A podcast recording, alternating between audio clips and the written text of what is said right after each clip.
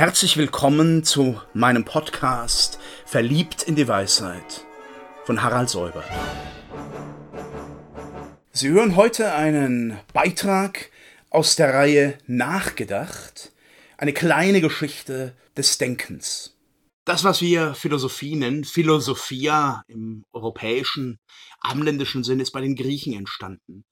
Der Begriff ist ja ganz tief schon. Philein, Philia, Liebe und Sophia, die Weisheit. Philosophie ist also die Liebe zur Weisheit, was auch heißt, dass die Philosophen eigentlich nie beansprucht haben, wirklich Besitzer der Weisheit zu sein, sondern auf dem Weg sind. Am Anfang war nicht die Philosophie in der griechischen Kultur, es ging eine Kultur voraus, die verschiedene Voraussetzungen hatte, sich diese grundlegenden Gedanken zu machen.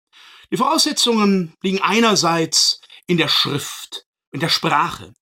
Es ist eine Buchstabenschrift, eine sehr sensible, flexionsreiche Schrift, die Zeitverhältnisse, die äh, Zuordnungsverhältnisse, Korrelationen ausdrücken kann. Es ist eine Sprache, die alte Wurzeln aufnimmt aus dem Karischen, aus den Ursprachen, die sie aber weiterbildet, die sehr stark aus den Konkretionen heraus dann diese abstrakten, vermeintlich abstrakten Begriffe bildet. Und ähm, die auch sehr verbal ist. Äh, ein später Philosoph des 20. Jahrhunderts, Martin Heidegger, hat bewusst solche äh, Verbalformen nachgebildet. In der Welt sein, am Leben sein, weil es letztlich die Dynamik ist, die das Denken ausmacht. Erst später werden dann die großen Begriffe gebildet. Das ist das eine. Das andere ist, dass die Griechen Welterkunder waren. Sie waren hoch interessiert, sie haben die Welt vermessen mit ihren Mitteln. Äh, sie sind zur See gefahren. Nicht nur zur Not. Die Römer haben gesagt, navigare necesse est, also es ist nötig, um das Imperium zusammenzuhalten, zur See zu fahren. Die Griechen tun das auch aus Neugierde, aus Leidenschaft für die anderen Kulturen. Sie kommen nach Ägypten, sie kommen nach Phönizien, sie kommen vermutlich auch ins alte Israel.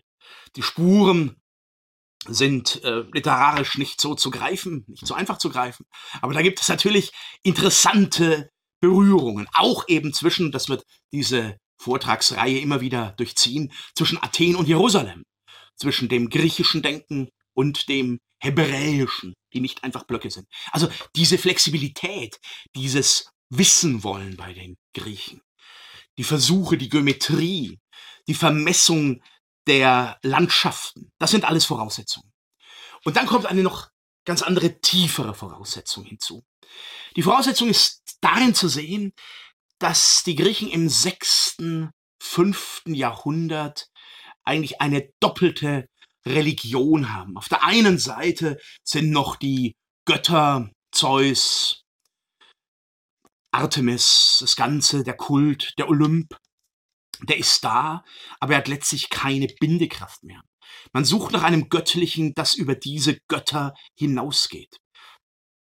Es unterscheidet sich der äh, die allgemeine Religiosität, die die Menschen auf dem Markt haben und die man auch politisch nutzt, wie man Religion immer politisch nutzen kann, äh, von der Suche der Eliten nach anderen, tieferen Verbindungen zum Göttlichen. Und da gibt's bestimmte Formen, das sind die Mysterien, vor allem die Eleusinen, die das Verhältnis von Leben und Tod, Sommer und Winter thematisieren, wo diese Menschen eingeweiht werden in eine andere Form von Glaube an das eine Göttliche, also ein latenter Monotheismus, der auch ganz klar sieht, diese vielen Götter sind sterblich, sie sind endlich und sie werden vergehen.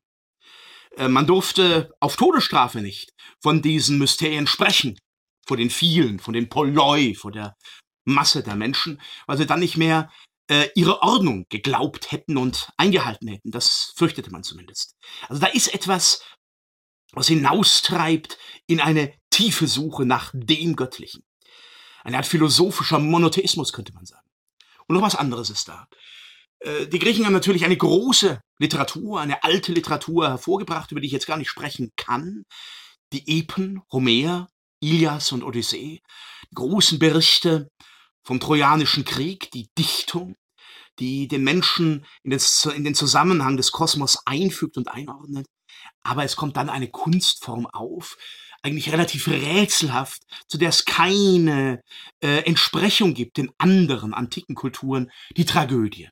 Die große griechische Tragödie im 6. Jahrhundert, Aeschylus, Sophokles, Euripides, Dichter, die die Frage nach der Schuld des Menschen stellen. Diese Thematisierung der Schuld, und zwar der Schuld, die nicht in einzelnen Akten, in einzelnen Vergehen äh, sich erschöpft, sondern den Menschen von vornherein mit der Schuld identifiziert.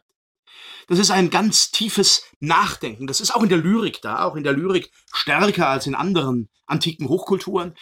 Der Mensch, sagt Pindar, hängt, er ist ein Hängender bis ans Ende der Zeit. Sein Wesen wird erst am Ende der Zeit offenbar und sichtbar werden. Und daran schließt dann etwas an, was man als die Protoform von Philosophie nennen könnte. Ähm, man spricht von den Vorsokratikern oder auch den Vorplatonikern den ich nur einige Namen besonders ins Relief treiben möchte. Sie haben sich natürlich selber nicht so benannt, denn sie wussten nicht, dass ein Platon oder ein Sokrates nach ihnen kommt. Sie haben versucht, das Wissen ihrer Zeit, und zwar vor allem das Wissen über Kosmos und Physis, über Welt und Natur und den Menschen, in Formen zu bringen, in Gedanken zu bringen. Die meisten der Texte dieser Vorsokratiker sind überschrieben Periphyseos, über die Natur. Davon haben wir nur Fragmente, manchmal nur Bruchstücke, Splitter, die leuchten, die rätselhaft sind, aber die auch ähm, Grundmotive anschlagen, von denen die Philosophie bis heute nicht frei ist. Der eine ganz große, den sie in ihrem Bildungskanon und ihrem Nachdenken nehmen müssen, ist Parmenides. Parmenides hat ein Lehrgedicht hinterlassen. Das hat man sogar relativ im Zusammenhang, kann man das rekonstruieren und lesen. Äh, da ist von einem Ich die Rede, der Philosoph, der Deuter, der von einer Göttin eingeladen wird auf eine geheimnisvolle Fahrt. Im Sonnenwagen kommt er an einen Ort über der Welt. Wird auch bei Platon immer noch wichtig sein. Der Ort der Philosophie führt über diese Endlichkeit hinaus. Und ähm, der Philosoph oder der, der da entrückt ist, übrigens ganz ähnlich wie die Propheten teilweise im Alten Testament entrückt wurden an Gottes Thron, er bekommt eine Weisung von der Göttin. Es gibt zwei Wege.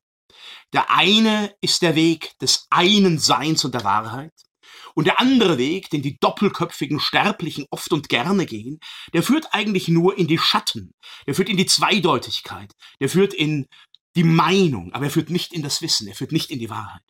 Nur den einen Weg sollst du gehen. Und dann wird dieser Grundsatz, man könnte sagen, des Denkens des einen, des Denkens der einen Wahrheit festgemacht. In der Formulierung to autogar no ein te kai einai. Das eine nämlich, dasselbe nämlich sind Denken und Sein. Ontologie wird eine wichtige Disziplin der Philosophie heißen. Logos vom Sein. Denken und Sein sind dasselbe.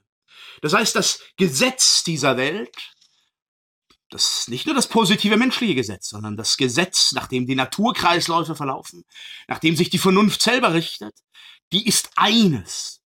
Und das heißt auch, die Wahrheit ist letztlich eine. Diesen Weg sollst du gehen.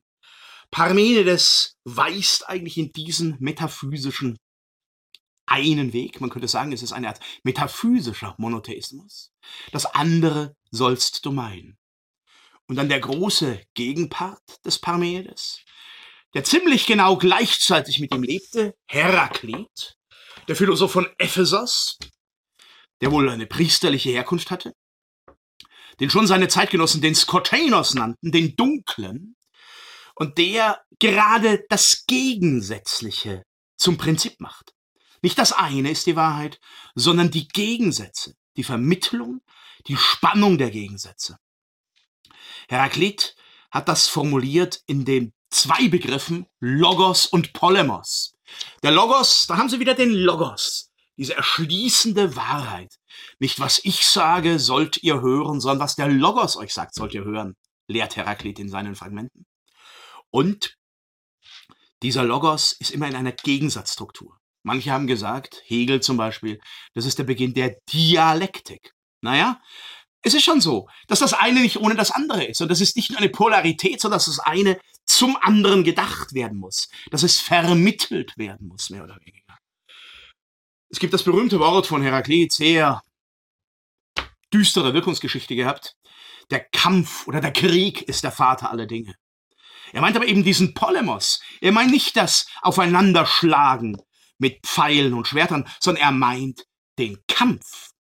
Der Logos ist nicht einer, sondern der Logos ist immer das eine und das andere, das eine gegen das andere. Nur in dieser Duplizität und auch dieser Komplementarität hat man letztlich die Wahrheit. Und ähm, damit verbindet sich, dass dieser Logos auch mit der Harmonie verbunden wird. Das ist zwar etwas Strittiges, aber es ist auch Harmonie. Äh, wunderbares Wort von Heraklit, das viele große Philosophen nachgedacht haben. Da sind sie sofort im Gespräch der Leben mit den Toten, wenn sie das aufnehmen.